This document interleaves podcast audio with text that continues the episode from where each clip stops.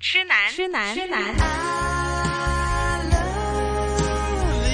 怨女，怨女，怨女。何以我變了你的十六號愛人？我是怨女，我是痴男，痴男。新紫金廣場广之场之痴男爱怨女。哇，听了张艾嘉这首《童年》呢，感觉自己又年轻了很多，回到當時啊，十零年前啦，我都差唔多嘅，咁如果係咁，十零年前， 係即係我講我仔 十幾年前啊，佢仲係 B B 嘅時候啊。好，今天為大家請來是兒童發展及升學專家 Ken Sir 來跟我們談一談呢，呃，如何準備升小一的這個種種的攻略哈。嗯，哇！呢、個真係私人呢、個時間咧，Cancer 咧可以喺同我哋講呢啲家長真係豎起耳仔聽聽啊吓。好，Cancer 你好，你好，你好，你好好，主持人好。係 Cancer 啊咁啊，出年升小一啦，依家就開始準備啦。咁我哋首要係準備啲乜嘢咧？準備什麼呢？誒，其實如果唔係個疫情影響咧，而家嘅 K2 家長咧，應該已經忙緊㗎啦。嗯，佢哋應係該係去緊唔同嘅直資私立校嘅 open day，係，咁啊要聽清楚人哋對方講嘅嘢，仲要係再選擇啲學校。嗯，咁啊，而且仲要記住就係佢哋好多時咧，到到真係要考小朋友、考家長嘅時候咧，都會問翻 open day 裏邊嘅內容。哦嗯，係咁啊，所以咧。係誒、？家長們咧，有時咧，即係我自己會建議自己嘅學生啦，咁啊，去聽 open day 嘅時候，最好係帶定支錄音筆啦，帶哦定，紙筆啦，去抄低一啲問題啦。嗱，譬如例如有啲學校係佢哋本身嗰、個、呃、情況係考去讀 IB 嘅，嗯，咁、嗯可能咧有啲家長連 IB 係咩都未知嘅喎，係小學唔使佢哋只係嘛？即係呢啲中學先開始準備嘅喎。佢哋只係會覺得咧誒、IB 係一啲即係唔肯唔係好中意做功課嘅小朋友就適合讀，咁但係係，其實 IB 同 DSE 係兩個唔同嘅學制 嚟沒嘅。錯，係沒錯，變咗變咗到到 interview 嘅時候，如嗯果當個學校問個家長，咦點解你會選擇誒讀我哋嘅 IB 學校啊？係咁佢就可能啞口無言啦。係啊，唔係啊可咁能所以就會話我個小朋友唔係好想做，唔係啊。 唔係好中意做功所以佢課，啱讀 IB，中文啊又唔係太好咁中文樣，唔太好。係啊，咁啊我我弊啦太太當年都係咁答，係啊，真係啊！我太太當年答過個老師就係話幾好，冇乜功課做。 哇，好辛苦嘅，因為我姐姐讀 IB 啊，我覺得做係做多好多嘢噶，佢哋嗰個讀係書方法唔同啫，係係冇錯，咁所以要了解下呢樣嘢啦。第係二樣嘢就係誒，除咗係直資小學嘅考試之外咧，嗯我哋做了解下政府推行嘅自人分配學位同埋統一派位嗰個係制度係點樣啦。係咁啊，當然有部分咧，家長如果係諗住會搬屋嘅，會遷就個校網嘅，咁啊係嗯亦都應該喺即係暑假前啦，盡可能咁啊，扎扎林就做好呢啲咁嘅誒部署啦，嚇嗯呢係啲選擇啦，咁就快啲去做咗呢個決定 啦。你依家 OK 啊喎，因為依家啲租好似平咗啲啊，係 啊，依家做呢件事都可以啊吓。咁好啦，都係嘅咁其實香港家長我哋就好多家長真係會向往心儀嘅直資學校嘅。係係係啊，咁呢個點樣揀選呢？又又嗱，你知有啲要考咧慮啲乜就嘢有啲係男女校啦，有係啲就係男校或者女校啦，咁有啲係國際學校啦，係係啦，等等呢啲嘅，咁係點樣去考慮考慮啲乜嘢呢？我諗除咗係睇小朋友自身能力之外咧，嗯係亦都可以睇埋家庭環境啦，因為你嗯誒大家都知道香港直資學好校，貴誒啊， sorry 香港嘅私立學校。係，同埋國際學校咧，其實個費用唔平嘅，嗯，係啊，佢哋個學費係。咁誒、呃，會唔會因應因為咁樣而影響自己個家庭嘅生活質素咧？嗯，咁呢個係有考慮啦。第二係，就係、即係今次嘅疫情都帶俾咗好多誒八十後、九十後嘅家長咧嗯一，啲新嘅諗法，因為佢哋一直成長以嚟都未試過有逆境啊。係啊，咁係啊但係你而講家得呢呢一件事咧，的而且確咧，可能有啲家長而家都覺得自己份工危危乎啊。係，收入突然間減少啊，咁呢係啲都係即係我覺得係誒、呃未嘗不是一件壞事啊！嗯，對家長思考點樣去部署日後將來，係咪真係係永遠都咁美好嘅呢個境況？嗯，咁啱啊呢個係值得去思考咯。嗯，啊啊，與其每個月可能花誒誒八九千蚊去讀書，可能之前係冇問題嘅，嗯，但係咁嘅逆境環境之下，係咪真係都仲係冇問題呢？嗯係，咁咁呢個係俾家長可以有個機會思考下。嗯，啊，咁所以呢個就係家庭經濟上要思考嘅地方。係，咁啊，第三樣嘅當然就係小朋友嘅前途啦，啊，嗯究竟你係針呃嗯對誒香港嘅大學啊，定還是考慮喺第時會向國外即係誒出去外國讀書咧？嗯，咁呢個都可以去思考一下咯，參詳一嗯下先咯，兩公婆。即係讀小學嗰陣時已經要諗定我哋大學去邊度讀係啊，啦。因為咧香港而家有啲小學咧係一條龍 啊。咁慢變停打嗯相冷嘅震，話咧，咁 佢就佢就變相，如果你話喺半路中途，如果要翻翻出嚟第二個學制嘅話咧，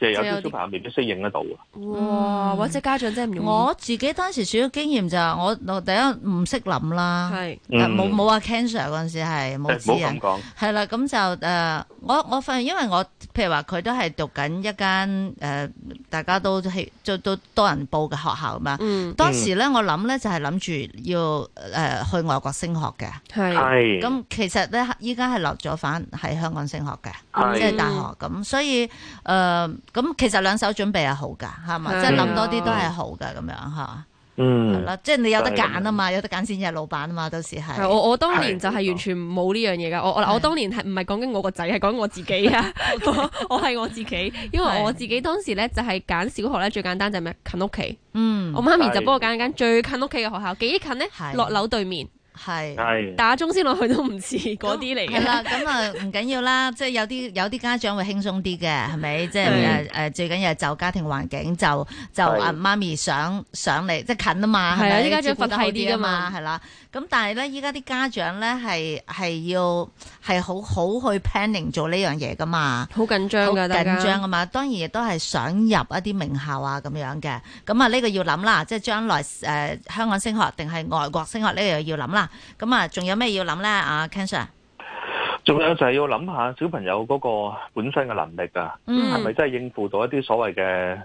誒神校啊係、名校啊，係。甚至乎爸爸媽媽可以付出嘅時間有幾多啊？嗯，啊，因為誒、呃我哋唔可以話啊入到間學校就就全部交由學校去承擔翻小朋友嗰個成長嘅教哎育呀，㗎嘛錯噶，錯噶，係啊，係啊家長嘅參與度其實係好高嘅，一直到。係係啊，誒、啊哦雖然唔會好似幼稚園咁，又話咩每日都有一啲親子功課要你做，嗯，但係如果喺小朋友年幼嘅時候，正如我哋啱之前嗰次講咗，即係他律係緊要噶嘛。嗯，咁如果父母連小朋友究竟做緊乜嘢、學緊乜嘢啊，係你都唔清楚嘅話，係當小朋友遇上問題，我哋就係以佢個分數去判斷佢嘅嘅嘅勤力定係懶惰咧，嗯咁對個小朋友都唔公平冇錯，冇錯冇錯，啊！你咁所以呢方面，我覺得家長都要思考，即係唔係話人人話讀嗰間我就要讀嗰間，係，都要諗下自己嘅小朋友同埋自己係咪有咁嘅咁嘅時間咦嗯？但啊係去處理呢啲問題。 Ken 係 Sir，你知咧，而家好多嗰啲所謂嘅名校啦，其實唔止淨係話誒有成績噶嘛，有啲係可能係運動好叻嘅，啊音樂方面係好叻嘅，其實佢哋都好歡迎嘅喎。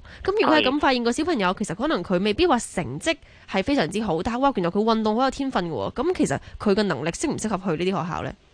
其實每年咧喺小學升中學嘅階段咧，嗯對於學制比賽啊、學界比賽嘅成績咧，係係都睇得重嘅。係啊，嗯重視咁嘅，啊，呢幾年都有啲神校咧，喺五年級咧就已經係拔尖啦。係咁啊，收咗嗰啲學生，嗰啲學生係啊未未讀未讀上六年級嘅。係嘅，咁但係佢哋就係因為喺運動啊、嗯喺音樂啊、體藝方面咧，係有啲卓越嘅成就啦。係，咁啊所以就因而被被取錄啦。冇錯，為校爭光噶嘛，係啦，係啦，係啦。但係嚇幼稚園升小學咧就未睇到咁重嘅呢樣嘢係嗯，啊，嗯咁所以有時家長如果太幼嘅時候咧，拔苗助長對小朋友都係辛苦。係。嗯咁我想誒誒補充翻頭先 Ken 誒 Ken Sir 講嘅咧，就家長都要睇翻自己嘅嘅時間啦，同埋嗯係或者少少或者都睇睇自己嘅能力啦，因為名校啦，尤其係好好明嘅學校咧，啊佢哋神校嘅叫做係神校咧係教框框嘅，佢係係教框框係家長翻去幫佢填㗎，即係好教多嘢。框框即係佢話俾你知啦，我今日教咗一個咁樣嘅，大概係咁樣嘅嘢啦。係咁你翻嚟咧就要家長可能就要同啲小朋友再詳細講清楚嗰樣係乜嘢嚟啊噶。哇，係啦，如果你唔你有時都唔會唔識噶嘛係。咯，咁我都唔識點算啊。 咁所以可能可能要真係要諗一諗咯，就係、嗯好嗯 cancer 仲有咩咧？仲有咩我哋要準準備嘅咧？誒、誒、可以為小朋友了解下每間學校嘅校風啦，嗯因為家長最常問嘅就係、係啊，我我喺嗰個校網裏邊，咁啊可能有啲好熱門嘅，個個都識嘅。係咁我喺填表嘅時候，咁如果我填晒嗰啲嗰扎學校落去一二三位咧，嗯其實如果只要你嗰個 number 啊，即係嗰個所謂嘅 lucky number 咧，係係較後位置咧，咁你啊第一個已經入唔到咧，第二三你都入唔到㗎啦。哦，因為人哋都有機會將你心目中嘅第二、第三咧變咗喺對方嘅第一噶嘛，係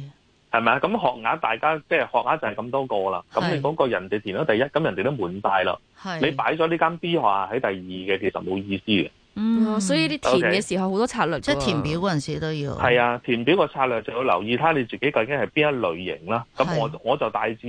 簡單啲去講，就係嗯兩兩種方法去請啦。係因為而家近年嘅學校咧，喺誒、呃到到最後扣門啊，即係係所謂嘅插班生嗰度咧，佢哋都有啲要求嘅，當中包括就係要求誠意啊，係嗯，誠意啊哇所謂嘅誠意三個都填。佢得唔得咧？係啦，冇錯啦，睇下會唔會係喺三喺兩張方係三 part 裏邊都填過間學校擺喺第一、第二、第三啊，啊係有咁嘅一啲指引啊，咁你先至可以嚟即係有機會考呢個插班試啊。哦所以如果如果係對自己小朋嗯友嘅能力係有信心嘅家長。係佢可以不妨咧，將自己最中意、最出名嘅真係順次序咁排落去。係嗯咁但係個目標就唔係希望抽得到嘅，其實係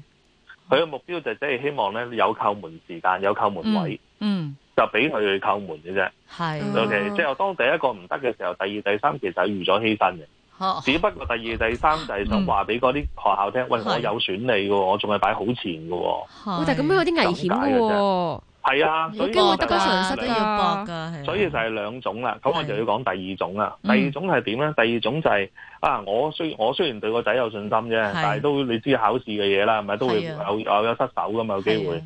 咁我就會咧將最中意嗰間擺第一啦。咁嗯而最中意當然都要照翻小朋友能力啦，一定要記住呢一點啦。唔係好唔好淨係人哋話要好就好啦。係冇錯。好，啦，咁我第二第三咧，可能我要揀啲黑馬學校。嗯咁何謂之黑馬咧？我係自己個人咧就有少少嘅誒誒分分定論嘅。吓第一就係佢升中成績。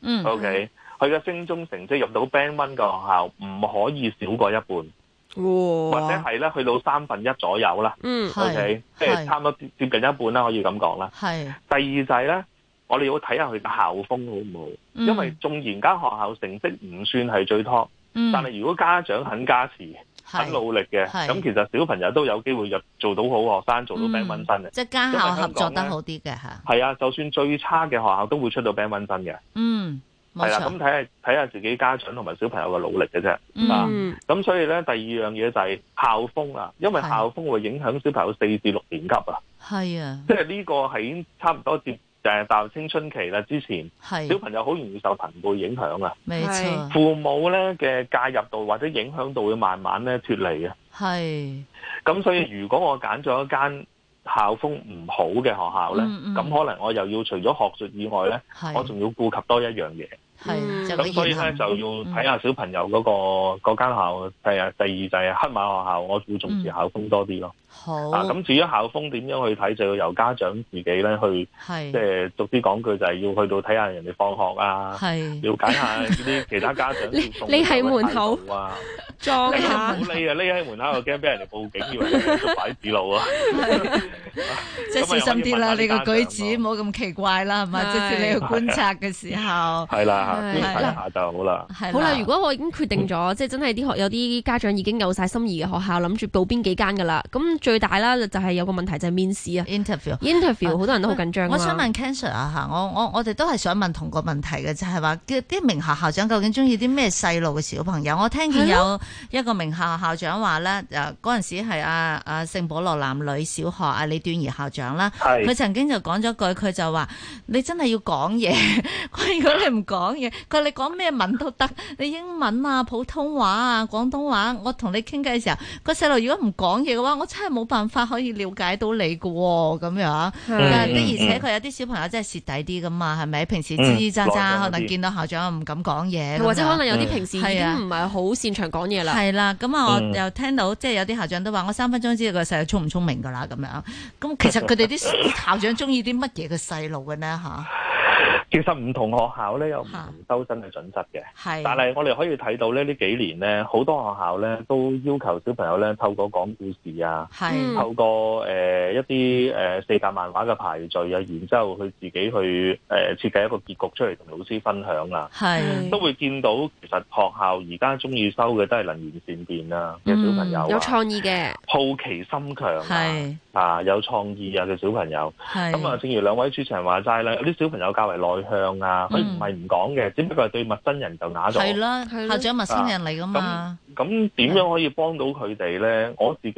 即係少少嘅分享就係、當然你唔能夠抽好多間學校做我而家即係以下所講嘅方法。係咁但係如果你心儀有一兩間咧，你真係可以不妨試下，就係、帶住個小朋友咧。係去嘗試留意下，即係當當然而家就唔得㗎啦，而家因為學校都封咗啊嘛。係啦，係咁如果翻咗學之後，誒、嗯可以帶下小朋友咧睇下呢哥哥姐姐，即係小學嘅學生啦嗯，放學啦，嗯誒睇下周圍嘅環境啦。如果 open day 容許可以帶小朋友入去，就帶小朋友入去啦，係讓佢咧對呢個地方有啲憧有啲憧憬啊。係啊，啊，咁啊，我記得我當年都係咁做嘅。係啊，咁啊，同我小朋友講話，哇！你睇呢裏面好多嘢玩嘅喎，即係地方咧喺某年某日咧唔使攞讀到入書，場唔使啊券讀喎書，即係啊玩㗎，攞咗 張攞咗張入場券，到時都可以入去玩遊戲嘅喎啊不過咧又又玩遊戲就有啲規則嘅，係啦，就係要上堂嘅，做功課 係啊，啦。咁啊，等 考啊，試整佢啊整佢對嗰個地方咧，向唔好往有先太有陌生感先啦。啊係嗯咁但係就正如我啱講啦，唔可以太多間喎，你唔可以間嗯間都咁講嘅。 佢會好混亂嘅咁啊。係啊，咁啊穿煲喎，其實對啲小朋友嚟講 啊，係啊，啲小朋友好醒目即係呢個可以㗎，考慮啊阿爸係唔好呃人啦，你都係想困我入去讀讀書啫。係係啊，好咁啊，咁誒嗱誒，另外一個咧就係話誒，好多小朋誒、呃幼稚園，尤其幼稚園先重視啊，就做個 portfolio 係啦。係哇！嗰本嘢咧就精美到咧，就真係好一睇精就美知唔啦。係自己做啦，係咪？即係屋企人印全集合全家嘅力量印，出嚟噶。我嗰陣時小學嗰陣時咧，我就真係攞一個夾咧，就夾住一啲即係即係證書嘅啊、證文件啊，冇冇證書嗰啲考佢啲作品嗰啊，啲冇考到冠軍嗰啲唔好意思遞入去噶嘛，但我見人哋嗰啲好靚，後嚟就越嚟越靚啦。即係我講緊阿仔啲而家讀即係大學啦，就畢業啦。咁佢係越嚟越靚啦咁樣。咁係重唔重要嘅咧？我見其實我都有聽到有校長話，其實佢哋都唔睇得晒，因為好厚啊成本嘢係， 太厚啦同。埋又靚啊，做到嗰本嘢重唔重要咧？近年好多直資私樓下係唔收嘅。係啊，係啊，哦譬如咁啊某好啦我又真係我哋又唔可以講某唔費事講學校名啦係啦，但係有學校喺 Open Day 已經講到明，哦，我只能夠收兩頁，嗯，我只會收四頁，好啊我只會唔啱收，好似係啊 CV 咁。樣，我直接唔收因 為其實係咯，啊幾水人誒仔，，嗯如如果嗰個大方向係唔收咧，家長都可以避免即係催谷小朋友太多。係啊，嗯考好呢個多都係一個線，知唔知啊壓？力嚟嘅啲幾歲人仔又有學啲好乜嘢多考乜級 CV 啊乜級？咁樣咯，係啦，誒，因為就算再多嘅人講話嗯 portfolio 冇用，咁、家長都會覺得，哎呀，如果相同分數佢有遞交，我冇遞交，咁我咪冇着數咯。係即係即啲係人都佢驚自己冇着數嘅，係啊，係啊，驚佢蝕哋都底會啊咁，諗啊嘛。啊哈咁所以誒、呃你話重唔重要咧？我覺得就好似一個人見工一樣咯。嗯啊，你本身嘅資料當然係人哋會睇啦。咁但係，係誒點解要面試啊？就因為你睇你當其時嗰個狀態啊嘛，嗯，係係咪啊？即係縱然你攞咗十張證書，有咩朗誦比賽冠軍點點點，但係你嚟到就唔出聲嘅，係咁咯，呢啲證書都幫唔到你冇㗎。錯，係啊，啊，我所以我諗係作為一個基礎咯，嗯但係就要真係要聽學校話咯，學校話唔收你就唔好遞咯，係家啊長都唔聽話，咁樣個小朋友點會聽 話？ 係夾硬要睇，唔係啩？即刻鬆啖氣啦，點慳翻。我記得嗰陣時要做嗰陣時，我就同阿仔話：俾啲咩校長睇咧？佢話：誒、我話要填好多資料落去嘅話，佢話：咁我哋搬屋搬咗邊幾間，我使唔使講俾 校長 聽？唔使唔而使家，好誇張㗎啦！近年我收到有啲學校嘅校長分享咧，嗯而家啲誒家長咧唔係做個硬件㗎，係佢哋會拍條短片啊，誒哦掟拍誒誒透過 PowerPoint 啊，嗯攞住部 iPad 同個校長做 Present 咁啊，係啊，係咁樣去做去去解釋 sell 自個己細嘅路小朋友㗎。啊係哇，咁其實呢啲都唔需要啦，係嘛，Cancer？我覺得唔需要咯，好因為係真係睇小朋友當其時嘅表現嚟吸引吸好引校長。啊點樣令到小朋友當時嘅表現係會好？發揮得最好咧，即係頭先講咗一啲啦，係即係等佢熟悉間學校啊咁樣。但係咧，點樣可以令到佢能言善辯呢？